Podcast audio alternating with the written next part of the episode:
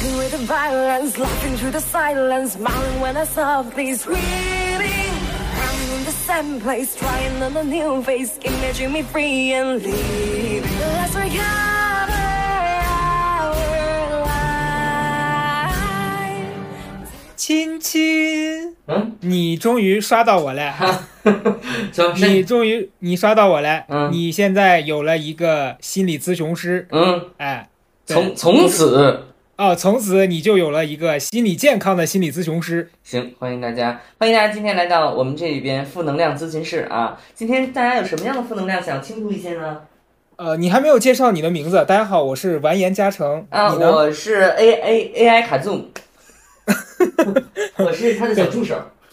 对，人人家说了，人家说这个世界上有、嗯有什么有闺蜜，还有敌蜜，嗯对吧？第一名，那这个世界上对有闺蜜，还有迪咪，这个那这个世界上同时就还有呃那个正常人，还有什么人啊？还有鲛人怪，对，鲛人怪。鲛人怪，朋友们，这一期哎我们要说一说这个新物种了。这个新物种也是近年来就是在这个自然杂志上频频上上市的一个 一个新物种，没有，就是主要是在我们的生活当中吧。嗯，你只要仔细一观察，你拿着你手机一扫，滴滴滴滴，我是谁？然后当当当，教人怪，哎，他的绝招就是教你做人。对他他的出场音乐就是呃，亲亲，你终于刷到我了啊。从现在开始，你就有一个喜欢教你的这个老师，哎，教人老师不，是这完完颜慧德也是这路子的呀？他也是教人怪。啊我跟你说，我我最近最惹毛我的一个事儿，为啥今天我会对这个话题我这么的愤怒，这么的想要聊？嗯。我的评论区里面就是教人怪出现的重灾区，哎你知道吗？哎呦，人家我我仔细思考人家，人家也只是想跟你进行一些交流，我觉得称此叫交流怪，不能叫交流怪。但是啊，我跟你说，我昨天看到一个，也许这个朋友他确实发心不是不是说不好的，但是真的蛮讨人厌的。怎么我我就 前面铺垫这么多，转折还是很伤人。对，哎，我等一会儿再跟你分享我最近发现我的问题啊，我可能确实需要被教一下，但是我先我先骂，先不管，先骂再说，啊，你说，等我骂完你再教我。好好好，昨天我骑了那个十一公里的自行车，是啊，对我骑回来，然后我发了一条微博。嗯我发微博只是想展示一下我骑了这么长的这个路线，因为确实对我这种很少骑行那么长的人来说，这个是值得炫耀的，一？种分享嘛。对，一种分享。然后有一些朋友就会在底下说啊，大家呃看到这个就会说啊，那你可以买一辆那个骑行的车啦，什么这我就我都觉得这算比较正常的一个留言。对，今天早上一睁眼，我看到一条留言说，嗯，哎呦，你这减脂的效果得要达到一百五，你这不够。一百五，一百五什么？减一百五十斤啊？那是心率，他说你的那个减减脂的话，你的心率得达到一百五，你这明显没达到，你这可不行。那你那你说什么呀？我就想说，我说我的目的是回家，而不是减肥，你管我呢？哎呀，太好笑了！你以为人家要锻炼，实不是人家在拉活儿，人家要人家要回家。这个就相当于是出租车司机开车，人家然后你坐旁边说：“师傅，你要想拿环赛第一，你得达到一百五十迈。”师傅说：“我就是拉个活儿送你回家。就就就是我我的当下我的感受很不好，是我觉得首先我有一种被他解读的感觉，嗯就是他认为我骑车子我就一定是为了减”肥嗯，啊，然后其次他就开始站在这个角度开始跟你 coach 一些他觉得哦、你应该在这个基础上，你这个这点常识你难道都不知道吗？你应该知道这个常识的呀。然后如果你不知道，那我来告诉你，就这个作为听者，我就会觉得，首先你读错了，你是一个误读；其次是你你干嘛教我做事儿啊？我又不认识你。就这就这个就这就这样，这生活这个只是我们这只是一个小小的小小的分享。啊，生活当中听见的朋友们，我们高老师为被人教做事儿，就是教这心率，心率怎么跳。哎呀，这么一说可严重了，那你教人家心脏怎么跳，这可真的是踩红线了。不是我觉得这个事儿既是主要啊，作为一个引子，引起了你内心对于被教人做事的恐惧。至于这位朋友，他可能不一定是这个意思，但是大家已经懂我们的意思了吧？不过嗯互联网就是这样，互联网就是一个大大讲堂嘛，谁都能当老师啊，谁都能是北大毕业的心理老师。对不起，对不起，也有完颜老师啊。你要 你要这样说，我还想起来一件事儿，什么？就是上一周那个很意外的，就我那个小高岛的那一期被推上了首页，嗯我也很我也很震惊，全世界知道我跟人又闹掰了哎。呦，你看看这咱们高老师这负能量以及人际人际的决裂，天天就是在首页上挂着。现在录到了五分钟，我我郑重的向大家这个坦诚，我确实应该被教一教。好了，那这期结束。小高儿小不别这期别结束，小高儿倒下架就行了。这个小高。不行不行不 行，是这样子的，嗯就是那一期，因为我觉得其实那件事儿教会了我一些。我先我先讲我的这个心路历程吧，嗯因为一直以来在咱们认真的开始做这个高贵这个号之后呢，小高乐岛其实讲真的啊，我就没有那么认真的在找嘉宾什么的，时候把它当成一个对谈的播客在做了。嗯很多时候我都是录一遍直接就发了，所以我不太会再去剪辑，嗯对，以及我不太会在里面剪掉一些可能我的一些讲话的习惯，比如说有时候会有点点重复，就有听起来像结巴。会有那个啊贞子贞子教贞子教，就是那贞子教真的没有，啊，就那个加椰子没有没有伽椰子，就是放啊，屁，没有，你别再乱说。啊。就有的时候我可能会有一些语言表达习惯，就我自己一个人说话的时候会有一些呃，你看，你看，你看，是加椰子吧？他就是加椰子。我跟你说，是但剪我没有。你剪辑经常出现那个加椰子那啊，就是他这呃，然后我觉得认对，对经常这样，就是一个人难免说会有点这个八字轻嘛，就招来一些脏东西。结巴呀什么之类的会有。这个时候就有人要教你说话了。不是不是，有人教我驱邪，嗯是这个时候就会那期的评论里面就有人说什么嗯，你讲话的时候能不能不要结巴，能不能有点逻辑？哦我就当时就觉得我得怎么记得哎呦评论说的是结结巴巴话都说不清，大概是这种这。这是一个哦，还有一个还有一个我很无语的，他说他说听你这样子讲话什么的，让我听得我又啊，他说我说话会有那个啧的啧嘴的声音啊，这确实是我要改的一个不好的习惯。嗯，因为我老啧别人，所以我最后就养成了我自己说话也啧自己。怎么做自己？就就我大概我讲讲到一定程度，我想问题时候，我老忍不住就就这样哦嗯啊，咱们倒着那就，做跟那摊倒着一样，就是你改，你必须得要物极必反的改。你现在是啧，你这样，然后你之后改完之后，哎，你倒着嘚，你这是反面教材，你这也很讨厌，你凭什么在这教我？少教我。OK OK，你继续。对就然后那个朋友就会就有一个条留言，我记得我当时看，我觉得哭笑不得。他说：“你这个啧嘴听得我又烦躁又难过。”哎我说：“啊，又烦我说躁又难过。我说你烦躁，我承认是我的问题，但是你难过跟我有什么关系？”这个词可能叫悲愤吧，就是又烦躁又难过，悲愤 哎呦，就他跟你连上了，就是那种在武汉桥 桥边儿又那啥热，又热又又烦烦。又热又烦。嗯，那这那是啊，那你怎么回复呢？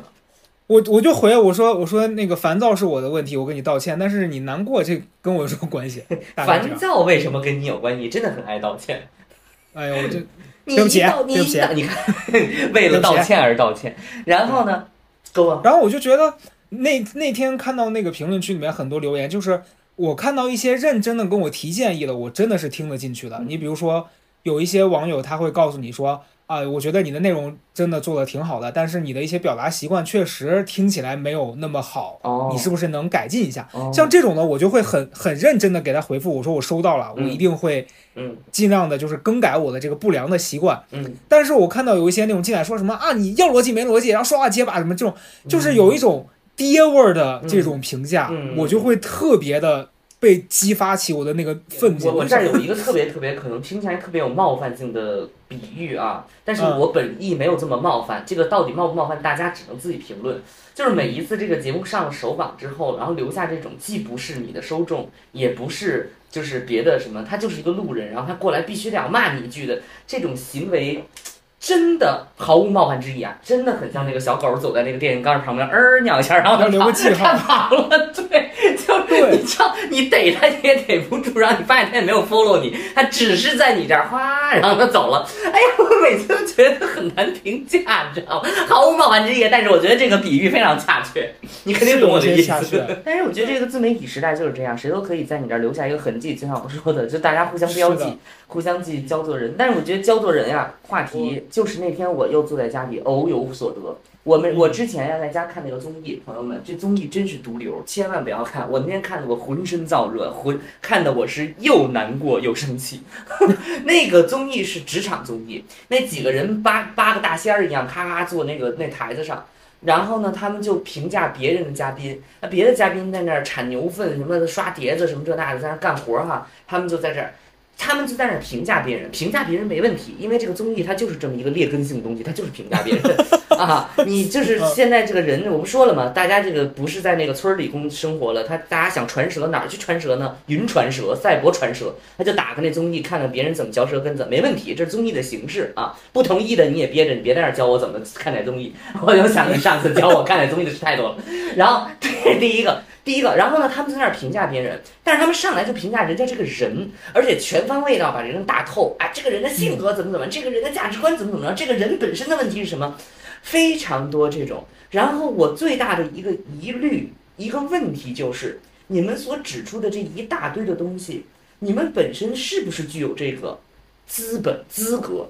就是咱们很多这里边有很多艺人，很多明星，就像你上次说的，他根本就没上过班儿。你怎么去评价人家的职场生活？你怎么去评价人家职场？不是说你评价不了，而是说作为公众媒体来讲，你没有，你最最最基本你没有这个资格，你怎么评价人家？我就觉得说这个，但是呢，表现出来那个姿态是完全的 proud，非常的自信啊，我非常的自豪，我得要评价别人。我当时就觉得。一下就觉得我把我自己全期投入到了那个综艺里，我最怕就是被被别人教做事，就是最怕别人指点你这指点那，我当时就火冒三丈，我当时就是特别生气，我就看那个综艺那个切片，我看着特别生气，我就跟老高说，我说这个世界有太多的鲛人怪了，而且最畸形的就是把这些鲛人怪放在一起，然后让他们以鲛人去让告诉大家他们是有价值的，这就是诡异，这就是我那天说的那个。然后我就回想起我生活当中有很多，其实有很多娇人怪，就是他的特点就是喜欢评价别人的人，他就是缺少一个自己的舞台。嗯，哦，我觉得他们一定是在生活里面，可能就我的脑海里面，我对这些人的刻画，比如说这个人在职场里面是一个特别喜欢教下属或者是别人做事的这样的一个人。嗯，他在家一定是没有人搭理他的那个。可能只有在自己一个人吧，或者不是，就我不我的意思就是说，他可能是自己更多的。现在大家都自己生活嘛，就自己一个人生活，可能很少能交给别人做事的。嗯，但我的意思是说，你知道这个人的角色是他处在一个环境里面的时候，他跟他平等的那些人，他教人家，人家是不搭理他的，所以他这方面他特别想要表达，特别想要被别人看到，认为他是有价值的，然后他就。换了一个环境，他到这儿，他觉得，哎呦，我找到我这个闪闪发光的舞台了，我一定要在这儿这个大放异彩啊！然后他就开始尽他所能的把自己的那些他认为很重要的经验，一定要强塞给人家。但是我突然想起来，我原来在一个公司哈，就是因为我们今天说这话就，可能更多的是专关于职场或者公司或者社会上的。因为父母啊什么，身身身边的一些人，可能这个不是很多，因为你反正可能已经麻木了，你不觉得中国父母那种教学教育它是一种问题啊？所以我们今天就更多的说那个职场，但是待会儿再来说家庭的问题。就是在职场当中，我特别体会到，我回想起来啊，我生平遇遇到过两个大娇人怪。第一个娇人怪是我第一个第一份工作，是一个大姐。那大姐说实话，呃，咱们就是说在这个行业里大概十年了，然后。我我当时 并没有想要评价她的职业，但是我回回过头来，我可以告诉大家，她在十年的职场生活当中，咱们平心而论，相当一点进步都没有，一点儿进步都没有，然后仍然是在最做最末端的那种呃工作。我不是说这种工作不好，而是说你的心态是什么？有的人说哦，我可以自处，我做这个工作，我把它找到价值。他不是，他是吃着盆里看着锅里的，他觉得他自己屈才了。他觉得他必须得要有所展现，那怎么办呢？就招一个实习生教他，因为就像你说的，这个公司里没有人能被他教，因为他的那东西。我就是那个实习生。对，别人没有办法被他教，因为他那个东西别人根本就看不上眼，他就找一个实习生，也就是我，他教我。但是殊不知他也挺倒霉的，他找的是最难教的人，我根本我就听不进去他说的这些东西。我我每次他说话，我就自动放空，我自动就啪雪花放空。然后后来他他就觉得我这个人是笨。他觉得我笨，他觉得我听不懂，实际上我根本就没听。后来我就离开那份工作，然后我回想起这大姐，其实真的是有有一点那什么，就是她爱教人，而且我最让我反感的地方呢，他不仅是在工作技术上教你，他要在职场规则上教你，他小到细枝末节，大到人生哲理，他都要教你，他要全面的当你的老师。我当时真的每一天都在想，我领了这几千块钱，我到底是在来这儿来干嘛来的？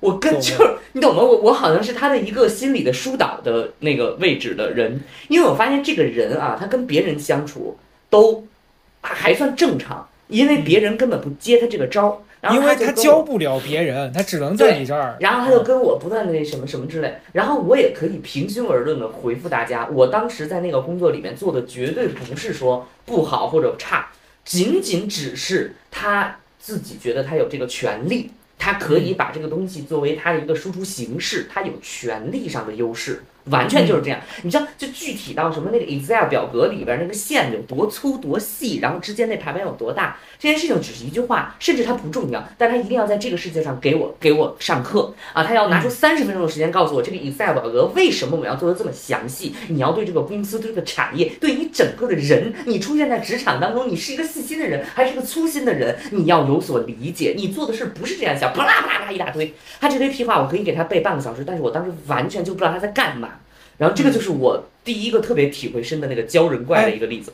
我发现大家的经历都惊人的相似。你讲这个 唤起了我一段非常痛苦的回忆。哦，你你知道当年我我在西安的第一份工作，然后我当时的领导是一个中年男子吧，但我现在回想他是中年男子，可能可能不 不是啊他可能当年也就是跟我现在差不多大吧哦啊，但他因为整个的那个鲛人的那个爹味儿，还有他整个人打扮嗯，看起来特别老爹啊。然后那个领导当时让我特别 崩溃，衰老，朋友们。我真的很崩溃。你知道有多绝望吗？嗯就是我记得我在《笑着活下去》那本书里面有写过他，但但我也要说，我强调一下，我没有要攻击他的外形，我只是客观形容，他就是一个不太注重个人卫生，然后头发很长。你知道，就是当年《流星花园》流行的时候，那个什么什么那个朱孝天的那个那个发型啊，啊，你知道那个发型很难打理的，因为太长了。对呀、流星花园》那都是二十年前的电视剧了，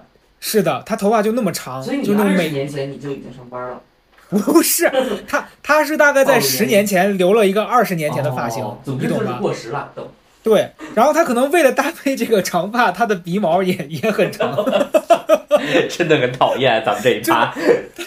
不是他就是，你知道我第一次看到他的时候，我很难不注意他那个 鼻，毛，就因为真的很显眼。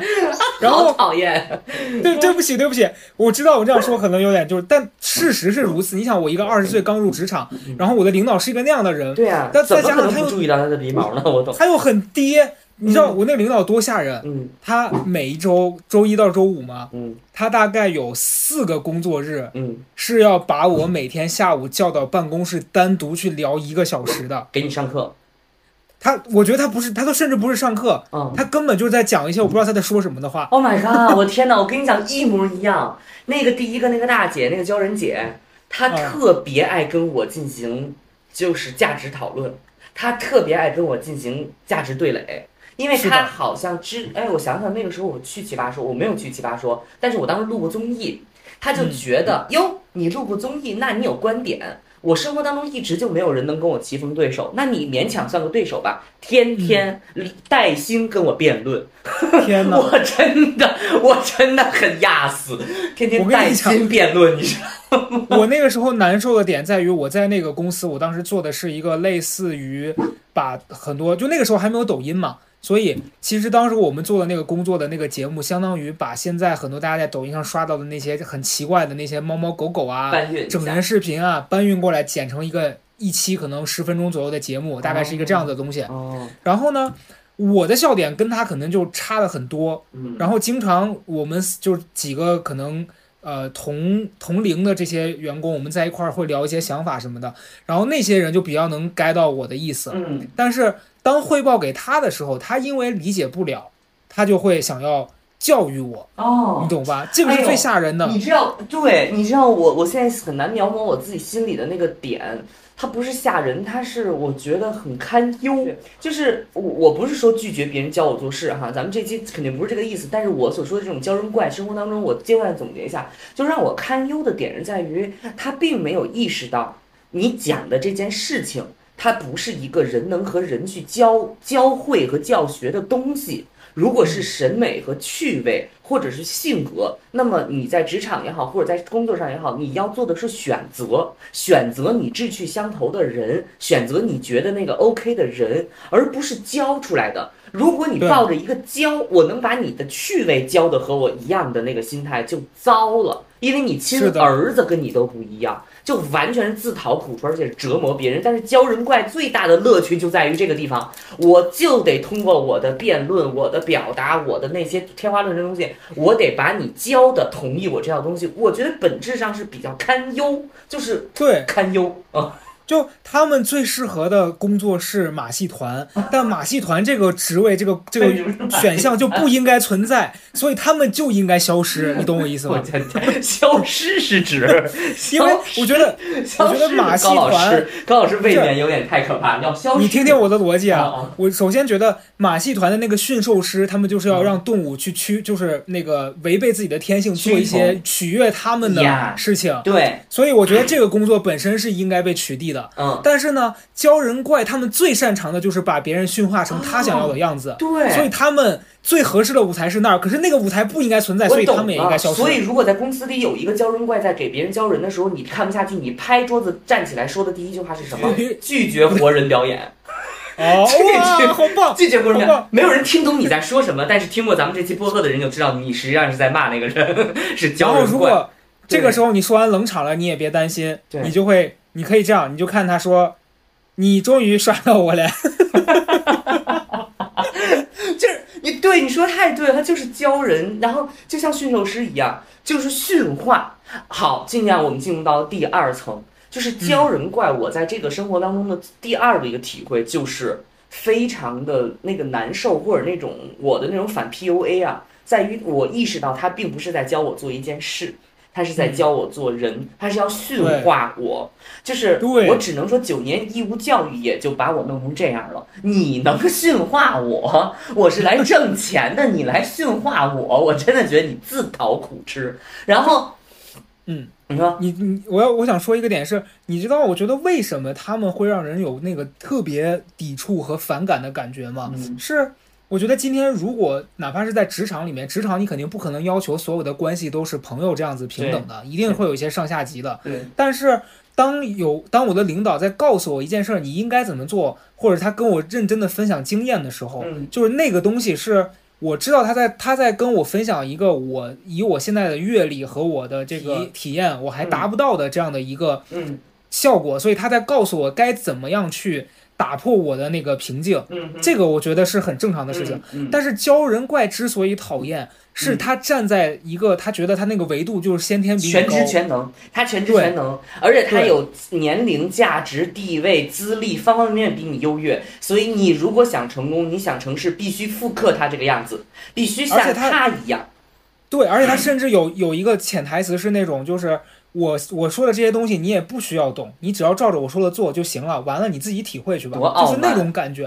对，我就是觉得你你你先入土吧，你明年再给你上分。我给你，我你先把它当单练了。我跟你讲，就是我我你你看我刚才还说第一个第一个那个娇人大姐哈，就是她是更多的希望希望哎，你要是想要。怎么怎么做，你就得按照我这套来。而且呢，他经常给你开人生大讲堂，就是他认为，哎，认为这件事情的背后，不是说你这件事情没有做好，而是与你对于人生的整个看法，包括对于职场、公司、个人发展的看法，都是不清晰的。你这个需要警惕了，你需要警惕了啊！如果说你未来巴拉巴拉说一大堆这种东西，在我看来，我跟大家正在讲，在我看来。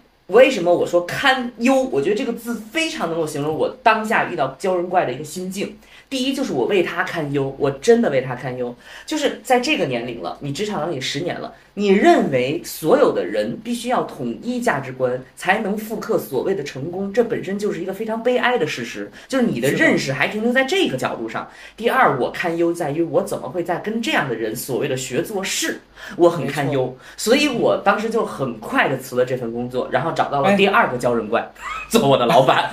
我补充一句，嗯，咱们俩有同样的经历。然后同时做了同样的选择，就是我在我在那个阶段也是一样的，就是当时发生了一个事儿，是我在那个公司就干得很不开心嘛。首先，我领导是一个这个就是大树杯，就就不是就怎么讲呢？就他爱教人，然后自己的那个每天又逼我跟他共处一室，然后他鼻毛又不修，就我每天每天我我真是身心里身心灵。备受煎熬，然后发生了，同时又发生一件事儿，当时也很也很邪门，是我在我那个工位坐着的时候，然后每一天就闻到办公室老有一股异味儿，你知道吧？一股酸臭味儿。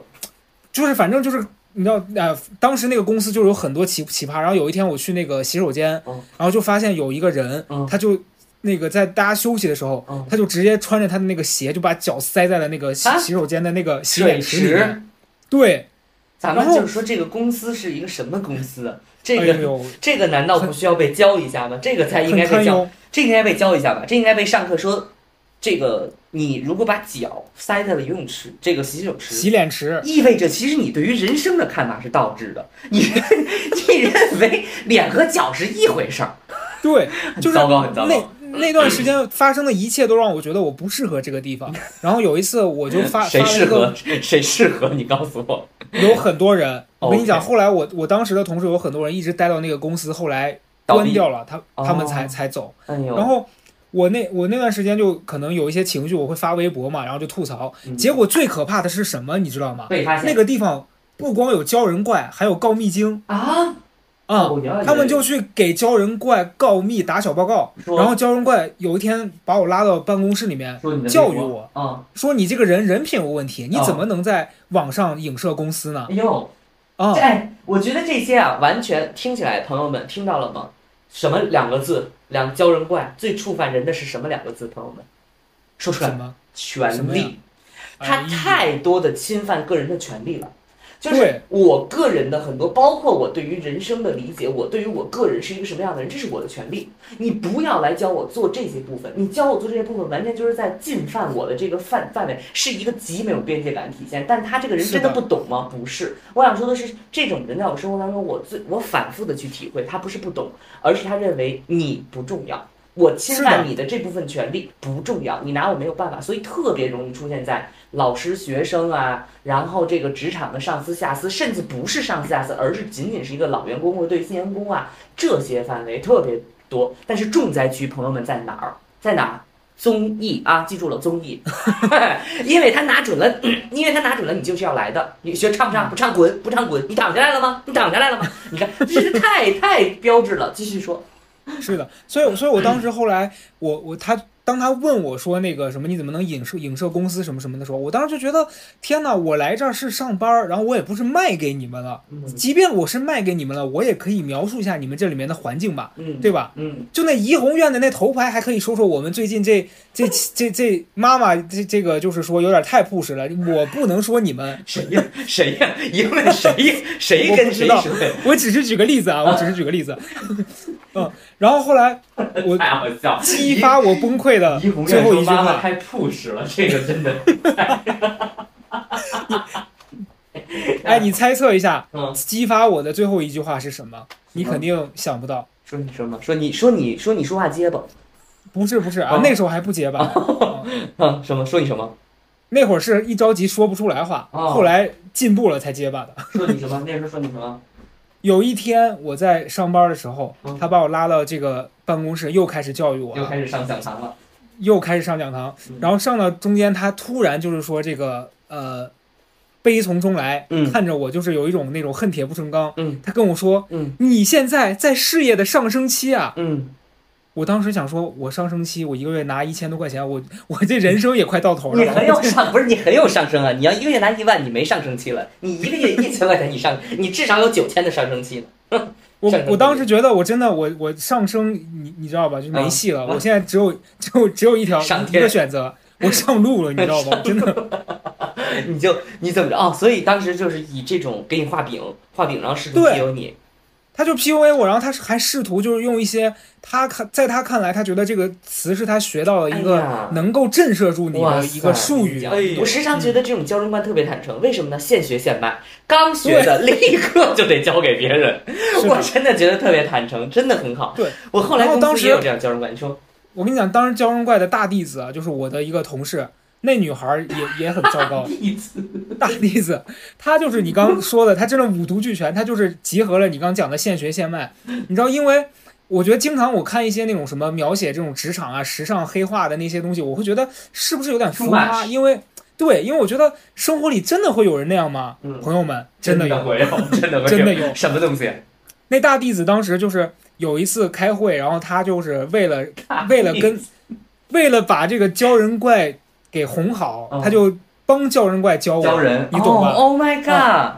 他就在那个会上，他就突然问我说：“他说你也做了这么久的这个节目了，嗯，你难道没有一点自己的 sense 吗哦，哎呦，刚学的哦，刚学？”的，，对，哇塞他说！你难道你难道没有一点自己的 sense 吗？你当时掏出笔记本，sen sense sense，你就开始。我当我当时掏出笔记本，我说 sen 是是渗水的那个渗吗？还有口音，对，口音被你听出来，反正我就很崩溃。我当时就觉得这个地方的人都病了，你懂吗？我真觉得他们都病了。哎，我有一个非常大胆的猜测，我觉得十有八九能猜中。你们当时公司很闲吧？没项目吧？项目哪有项目？你看他们的工作内容就是把人家 YouTube 上的视频偷过来，自己改个名儿。那那朋友们，那那是我一定要分享给大家。如果一个公司教人怪的比例比较高，你一定要走，因为证明他们全部都没事干。你知道我最我后面的感受啊，我又去了第二家公司。第二家公司表面上看着热热闹闹，实际上没有项目。最大的教人怪就是那个老板，那老板属于嗯中年发迹、大器晚大器晚成，花了一笔钱买了一大堆的人摆在自己的公司里，天天就是听他上课，没有任何的项目，因为他没项目，所以他得表达自己的价值，然后他就得给别人传播传播价值。一个商人，一个老板，最好的传播价值方式就是他妈的去做事儿，就是去做产品。但他没有是的品，他怎么办？他只能做你，他就弄你，他就天天的做我们，天天的给我们上课吧，给我们讲市场吧，哔哩吧啦，吹吹了他原来怎么怎么着。后来这个公司半年就倒闭了。朋友们一定要警惕，一个公司如果里面全部都是鲛人怪，赶紧走啊！社会是个大学校，但是没有人会带薪上课，除非这个公司完蛋了，就是这样，完全我跟你讲，完全准确。就是后来我发现，为什么我说鲛人怪一定要单拎出来说一说？我后来随着我自己的发展和我自己的成长，我发现我身边的鲛人怪变少了。不是嗯因为说我我不不听把这，当然也把他们排排除，就是淘汰了。我觉得这是互相的。你听不去，你教人怪讲给你讲事情就淘汰他们，最后你会跟一群不爱教别人做事的人，不爱教别人做人的人一起做事，因为大家都不需要彼此教。就是随着我长大，随着我这些年，我发现身边的人可能更多的是在技术上告诉你这个东西怎么做，这个事情怎么做，但他不会教你做人，他不会给你上价值，他不会给你扣帽子，不会给你画大饼。原因是因为大家在一个平等的空间里，我觉得你最开始讲的非常对，就是没有人彼此教人做事儿。大家都是来领工资干活的，我凭什么要教别人做事儿？凭别人又凭什么来教我做事儿呢？凭什么来教我做人呢？这件事情连惠德老师都做不到，你们凭什么来教我做 做人呢？我所以，跟你讲，啊，我觉得惠德老师也是一个现在当当年当下这个互联网上很糟糕的一个现象是吧浓缩。觉得刚好借这个机会来分享一下，就是我们前面真的是在玩梗。其实我个人对完颜惠德这种，不是我真的觉得他不应该存在在那儿，因为首先他就是一个骗子，他跟前咱们前面两期聊的那个欧阳欧阳老师没有区别啊，啊、但是大家都很爱他呀，大家也都知道这一点啊。但是你知道，我觉得他和郭子的区别在于，就郭子他就是一个 农村农村妇女，人吧，听咱们举的这几个对对不起。咱们也真的很糟糕。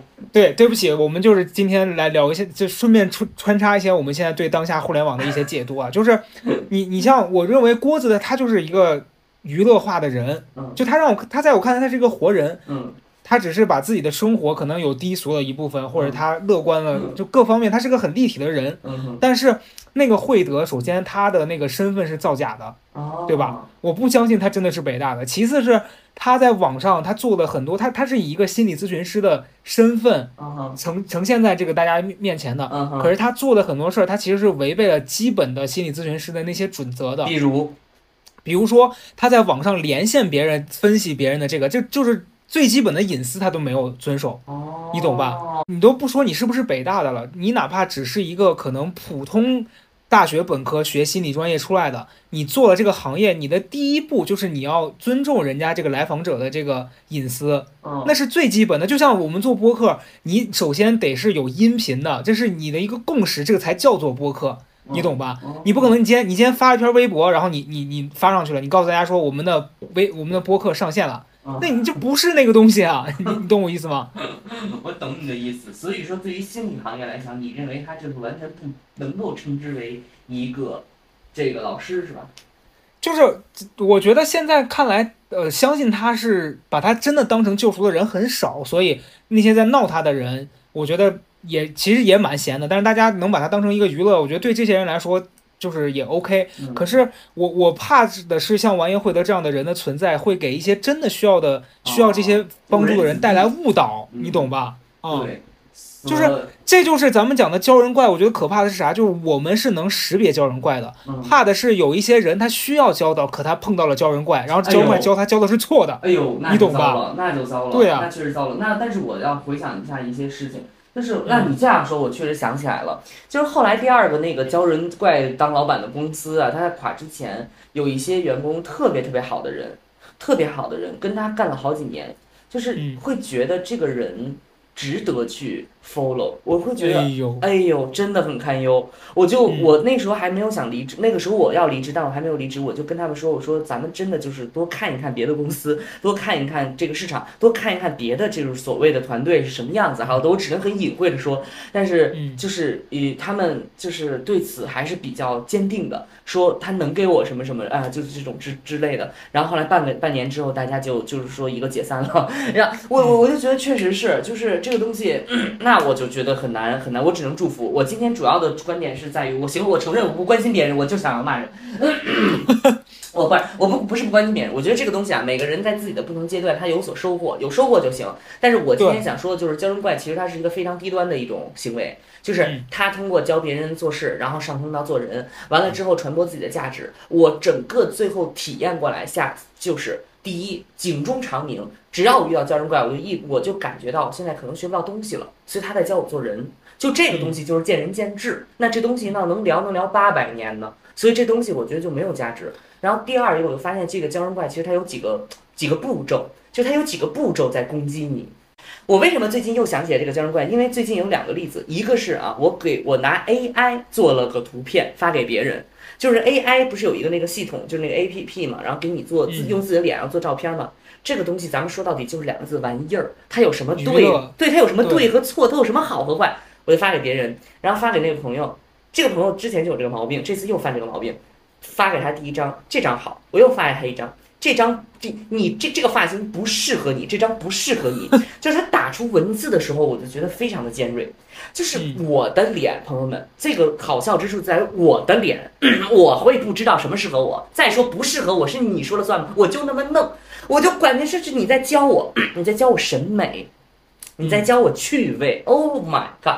然后第二一个就是我又给发又另外一个人啊，鲛人怪最近就是爆爆爆炸爆发了，我给别人发一下我们家的照片儿，然后他就说，哎，那这间这个照片里边啊有八百多样东西都不说，就专挑那一个说，说这个东西这个雕像不应该放在这儿，你听他的措辞啊，是不应该，是不应该。我心想你是风水学大师，你知道什么东西应该和不应该？你我你你你你懂吗？就这个点，你可以说就是他，他如果真的能从风水的角度给你提出一些建议来，也就不说了。啊可是他也提不出来。不是他他不懂，他就告诉我，然后他告诉我答案不好看，他告诉不应该放这地方不好看。我们家我就算把马桶摆在这个餐桌上，好看不好看也是我说了算，这个东西跟他有什么关系？我就觉得，哎，怎么这么爱教？而且你发现这两个点啊，一个是教我审美，我自己对自己头型的审美，一个是教我们家如何去装潢。就这些都属于，而且我跟他们不是很熟，这些全部都属于越界行为，全部都属于教人行为。但是我仔细的思考一下，我你你你你说的，你说为什么他们这样说？他们的底层逻辑是什么？他们的底层逻辑就是我的各方面的综合的这个水平比你更高，所以你应该多听多听听我的建议。哎，对我跟你说，马上马上我给你接一个进阶版的故事。啊，嗯，这种呢，他还是告诉你说，我觉得不 OK，他的诉求是让你改进，对吧？对我碰到过一个更吓人的，就是他是那种就像客户一样，他老是告诉你这不满意，但他也不知道什么是。他要的。嗯啊，我当年就是在做那个工作的时候，然后有一年被我的领导要求我去这个德云社，嗯，然后去看看他们那个现场有没有就是合适我们能合作的这些就是他们的演员嘛啊，然后当天他跟我说的这个话术是说咱们去看一看，嗯，然后我当时心想说，那肯定是来看看这儿有没有合适的人。嗯。但是我们通过看的这个方式，是我们坐在台下看人家演出嘛，嗯对吧？嗯那你说人家在那儿演着呢，我在底下，我是不是也只能看人家表演，然后我通过他的表演，我来判断这个人适不适合？那嗯你你要跟他有进一步的这个合作，你肯定得私下再约时间，对吧？？是，那你说我我看这个的过程中，我能干嘛？我不只能在底下看且笑吗？他不会？让你直接上台吧？他在旁边就一一直观察我，就他啊旁边也一直不跟我说话，你看就一直德云社，用我他看你，你知道，就是那种，就是你刚讲那个选秀的那个评委的心态。嗯，知道吧审视你，审视你，对你说话没有正能量也不行，嗯你不抬头挺胸也不行，你感冒了也是罪，嗯就这种感觉。然后我们俩那天从那出来之后，他就突然特别正经的看着我说：“我叫你来是让你看演出的吗？”啊我想说啊，那不然来干嘛相亲吗？对啊，就是 那那人家在演了，我也不能干嘛呀。然后他就特别失望，他就看着我突然叹气，说：“哎，行吧，就就这样吧，今天。哎，很糟糕。你说的这个跟我说那第一个娇人大姐一模一样。绝望，哎对你有诉求你直说，你要不说，你把谁当傻子？你是个大书杯，你把我当傻子，我是你招进来的，你精到哪儿去了？啊，你这你懂吧？就是他，我觉得这种人内在有一个自我价值否定，他否定他自己认同的人。我觉得这是他自己深刻对我自我价值的否定的一个体现。我是真的哎思考，对我是真的思考过这个事儿。所以当我能够感受到这一点，我真的就是赫然三个大字负能量印在脑门上。这种人才是真正的负能量，因为他否定你，但是他又要跟你共事，他要的并不是要教会你，他要的是要跟一个他觉得能够去指责的人共事，来以此证明他还有价值，或者所有的问题在你身上，实际上是非常消极、非常负能量的一个人格。我我他就是摄魂怪，职场摄魂怪，你知道吗？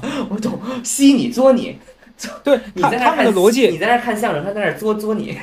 因为他们是这样子的，就是你刚刚讲的这个启发了，我觉得他们首先是自我认同的这个自我价值感偏低的，嗯，但是呢，他作为你的这个上级，他又要比你好像要高一个 level，对，所以你只能比他更低，但他又不允许自己的等级是高的，所以你只能比他低，对，哦没错，所以他是通过吸取你的能量，让他自己感受好一点，可是他的感受本身又不好，没错，没错。哎，你说的很对，就是这个，所以这个所以我觉得，你知道，今天我在看一本书，然后那个书里面提到一个点，是他在在讲，就是说人有很多很多人在成长过程当中是那种呃高自尊但是嗯不稳定的这样子的这种、嗯这种性格。嗯，我觉得我其实就是很典型的这种，嗯就我经常有的时候，我会在做好一些事儿的时候，我的那个价值感，我会突然觉得哎我好棒。嗯可是因为我没有那么确信我自己是优秀的，嗯，当别人来质疑我，或者是说一些我让我觉得备受打击的话我很容易，对我很容易被这个话伤到，然后影响我对自己的自我价值的判断。嗯，所以你知道，在某一个阶段，我在职场容易被 PUA，是的，我在职场和生活里面，我碰到这样子的人的时候，我会陷入很深入的自我怀疑。对对，你会很容易 PUA，而且而且你这种反应会让他觉得他教对了。你看我一说你不说话了吧？你看我说中了吧？你看你一说你就低头了，证明你确实是这样。我觉得这个就是一个很糟糕的关系。是的，我觉得他也误会了一点，我不说话不是因为我认同他了，是因为我下面这些话我不能当你面说。但是这些人，但是打起来但是跟你说教人怪，没错，教人怪不懂这一点。第一步，在你这么多的优点里不说，只直接找你的缺点，想要嗯打击你，想先拿住你，对吧？你是来看演出的吗？你这个头型适合你吗？你这个雕像该这么摆吗？这么多优点他不选，他就讲那一个，他的重点不在于教你做事，他就会走第二步。第二步就会告诉你，其实不是因为你这个东西摆的不灵，是你这个人不灵，是你的嗯审美、你的意识、你的这个能力你不足。第三步直接上升到人生观、价值观，也不是你的能力不足，而是说你这个人就是一个不上进的人，也不是说你这个其他不行，而是因为你没有一个学习的意识，还是你整个人生的格局呀不够大，就开始给你上上课。真的，朋友们，就这三步走。这些娇人怪，他就是这三步走。因为我这么多年总结下来，他就是这三步。所以我对于第一面或者是很短暂时机，你直接来点点我的错处、点我短处的人，非常的警惕，非常的敏感，我非常警惕。因为你知道，只要这个人上来说啊你怎么怎么着，我就会，我真的就会开始装疯梦在卖傻，或者我直接屏蔽，因为我会认为我们现在根本没有到这个层次，根本到没有到这个阶段，你上来就来点我的这个错处，你的目的不是在教我做事儿，你的目的想要强压我一头，在人际关系和你的这个话语权上，你想要变得更强势，你想要比我更高。我觉得这是一种手段，这就是 PUA。你刚才说的特别对，他自己的状况是这样，但是我们很难再跟他学东西，原原因就是因为他自己是这样放。水往低处走，它都已经已经海平面了，你只能做盆地了，你才能接住它 留下来的那个东西。所以这东西就是这样，我我就非常警惕。我对于这三步走已经总结的足足到位了，朋友们，生活中如果有这三步走的，你赶紧让他打住，你赶紧。如果你已经走到第三步了，赶紧走，赶紧走，因为他已经开始给你上人生大战法了。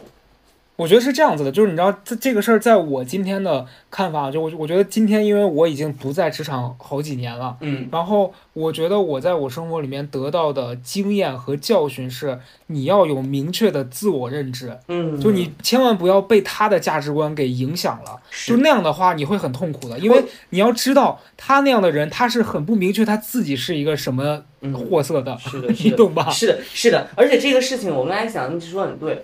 呃，我们刚刚其实毕业也好，或者走出社社会的时候，其实并没有那么清晰的自我认知。然后这个自我认知是在不断的工作啊、磨合呀，包括跟这些人打交道然后建立起来的。我现在觉得很多很多，就可能比我们小十岁吧。其实这个这这部分人，就是大家其实基本上自我认知是比较明确的，早就很早就知道自己怎么回事了。我觉得这就是一个时代的进步。就是现在很多你看，比如比咱们年轻一些，我十就就是二十岁出头的。其实他很清楚他自己要什么，他也很清楚他自己要做什么。我我最近的感受是这样。当然，如果说呃他自己可能能力没有那么强，他也很清楚自己要干嘛。我就是老子什么都不干，我就天天过来打卡，你能不能给工资？这也非常有自我认知，这也也挺好，也挺好。这反正被 PUA 就挺好。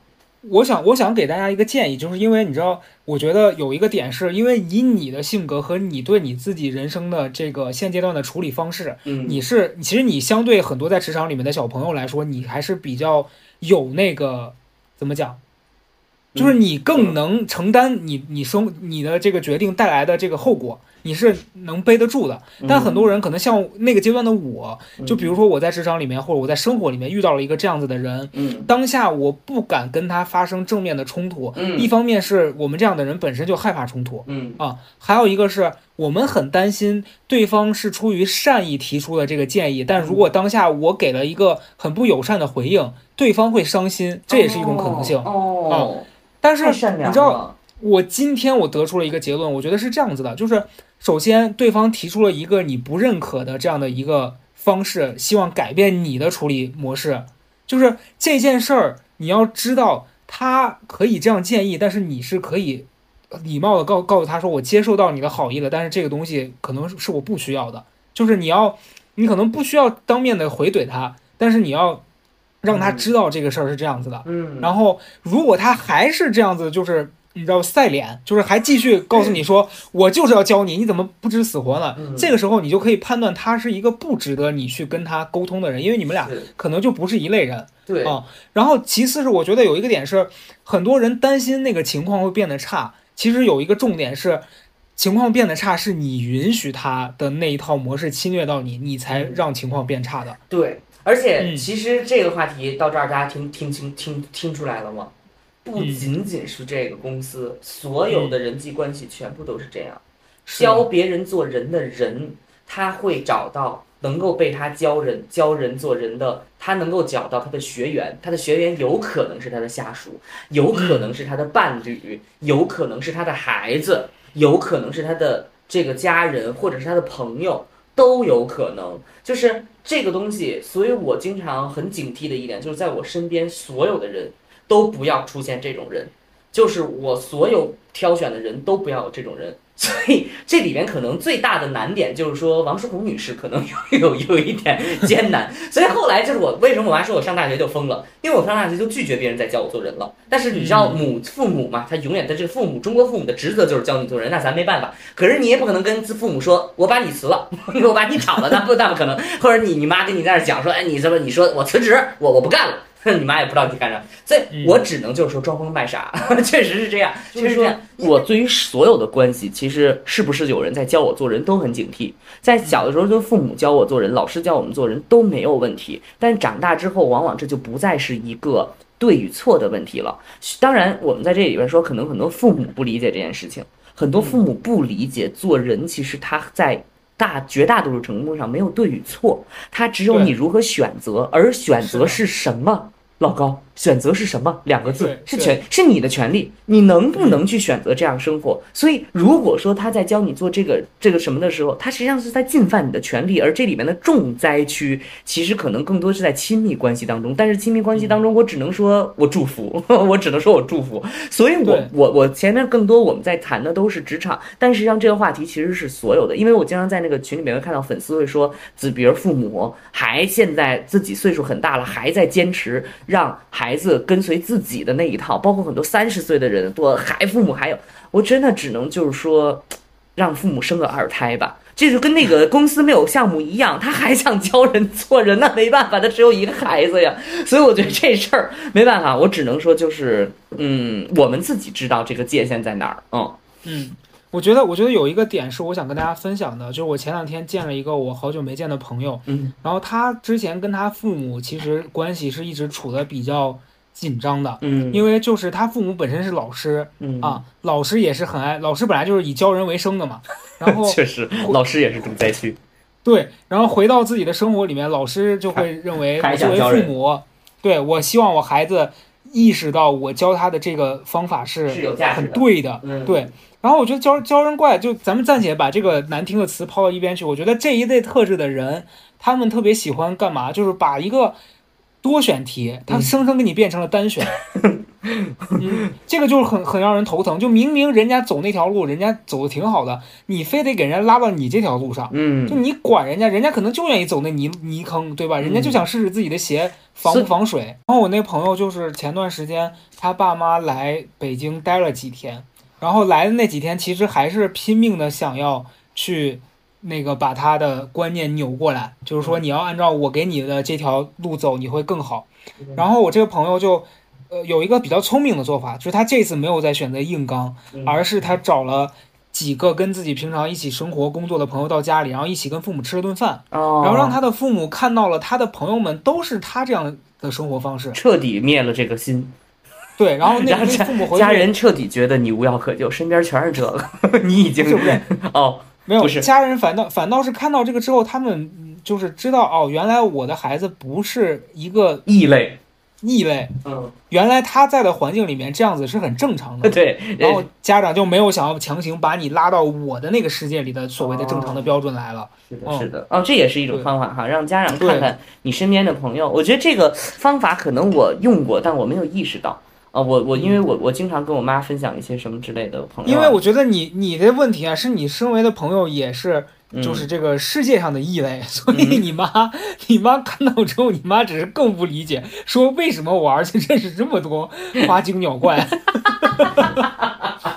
你你知道阿姨你说的很对耶，你说的很对阿姨进。到你那群群里，就像我进到那成长型父母你说的很共修群里面，我觉得人以群分，物以类聚，必须就得给家长上这一课。我妈原来老觉得我疯疯癫癫的嘛，不是老觉得我神神经经、疯疯癫癫的嘛。后来我就就是当着她面跟李浩月聊天儿，我妈就一脸狐疑的看着我们，觉得我们在表演。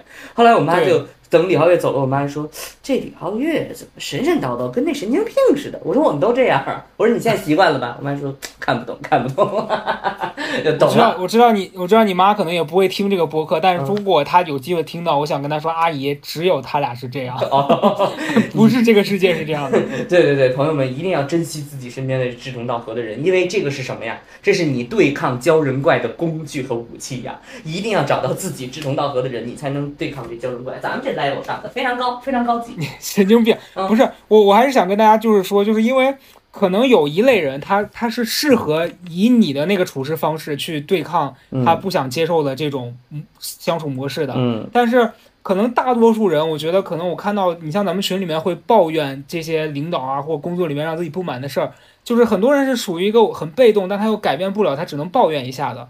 我我还是很想提醒他们，就是如果有一天你发现你的那个环境是你改变不了，而且它只让你只剩下抱怨和很多就是负能量的东西的时候，你真的是应该考虑是换一个正确的环境，而不是说你要改变这个里面的那些人了。对，如果你一直在抱怨或者一直觉得这是他们的问题的话，你就掉到那个噬噬魂怪的那个窝里头了。他们天天在那儿作你，你天天每天打卡的时候，那个 AI 里边就有一噬魂怪在作你。你有没有觉得是每天上班一打卡，浑身没劲儿？对了，你那个精神，你那精气都被他作走了，一定一定要离远离这种啊。人其实在这里边心里是有感受的，你已经知道自己学不到东西了啊，你也知道这个情况是什么情况了，赶紧走，赶紧走。我我真的觉得，你知道，抱怨在我现阶段看来，它是一种最后关头的呼救。嗯，对就是哦，当、好高级。当你就是当你熬过了那个节点，两个选择，一个是你大方的离开，还有一个就是你变得跟他们一样了。对，是。嗯，我觉得呼救这个点非常的好，就是说，嗯，如果说你身边有一个人抱怨他的话，你屡次劝或者给他建议都没有办法，你就劝他结束。如果一个人抱怨他的这个，没错，我觉得很好啊，抱怨抱怨婚姻的离婚，抱怨工作的辞职，抱怨这个人生的先凑合活着吧，咱们不着急去那边。哎，这个这个我，我觉得你这精神状态，你现在应该去完年惠德那儿咨询一下，我这精神状态咋了？我这不是在说实话吗？行啊，就是你很极端。不是你，你屡次持续抱怨，你就成为一种问题了嘛，对吧？你你刚才你就持续抱怨了，哎，咱们怎么都说到这儿了？行了，教人做人这一期，我们觉得你做总结吧，老高。我我我总结一下，我觉得我给大家的建议是，你在生活里面难免会碰到一些这样子的人，嗯因为这样子的人可能在我们的这个文化之下，他是很多的，然后你也很难去让他们可能说大面积的消失，然后这个困困 困扰你为什么屡屡的提到这两个字，老让人消失？你从这一期这是我的愿望。这一期开始想让人消失啊？不是我，我真的不是说在诅咒啊，我是说，因为以我这样的性格，我经常会有一个比较天真和理想化的想法是，嗯，如果这个困难不存在，我就不会有这样子的烦恼了，哦，你懂吧？什么意思？但是现实情况是，这样的困难它就是存在且持续性的出现的，嗯，是啊，所以，所以我觉得我们可能得接受这个这个环境，它就是不完美的，它就是会出现各种各样让我们烦恼的情况。嗯，那你能去应对这个环境的，就是只能找到适合你自己的生存方式。嗯我觉得我今天一开始想到这个话题，我最想跟大家分享的一个就是我自己现在的经验是，我也曾经受过这些人的、呃霸凌怎么？不是霸凌，就是他们试图让我接受一一种并不适合我的嗯这个职场模式，嗯想在那个环境下驯服我。嗯，有有这样的词，但是你不好意思说。啥呀？其实就是强奸，就是对于你整个人的一种，你懂吗？就是精神方面的对，没错，就是要强行的加诸于你这种行为。你说是的，就是他用他所谓的说你的你的这个职业正在上升期，嗯那个上升在我看来就是坐着他的那个电梯到达他们的那个楼层，但是我不想去那个地方，我想去的是一个就是山山顶。所以我要所以我要说的是，就是当你觉得这个事情不对的时候，你千万不要因为他们的声音大，嗯你就觉得自己好像有问题。嗯，你还是要更加坚定的是，嗯如果最后你发现问题不在你身上，你就要勇敢的离开那个不对的环境。哦啊，很有道理。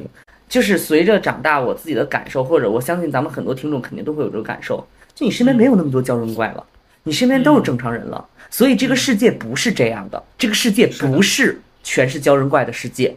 我的观点，我跟老高在这儿不一样。老高说这世界就是这样，你躲不开。我告诉你，躲得开。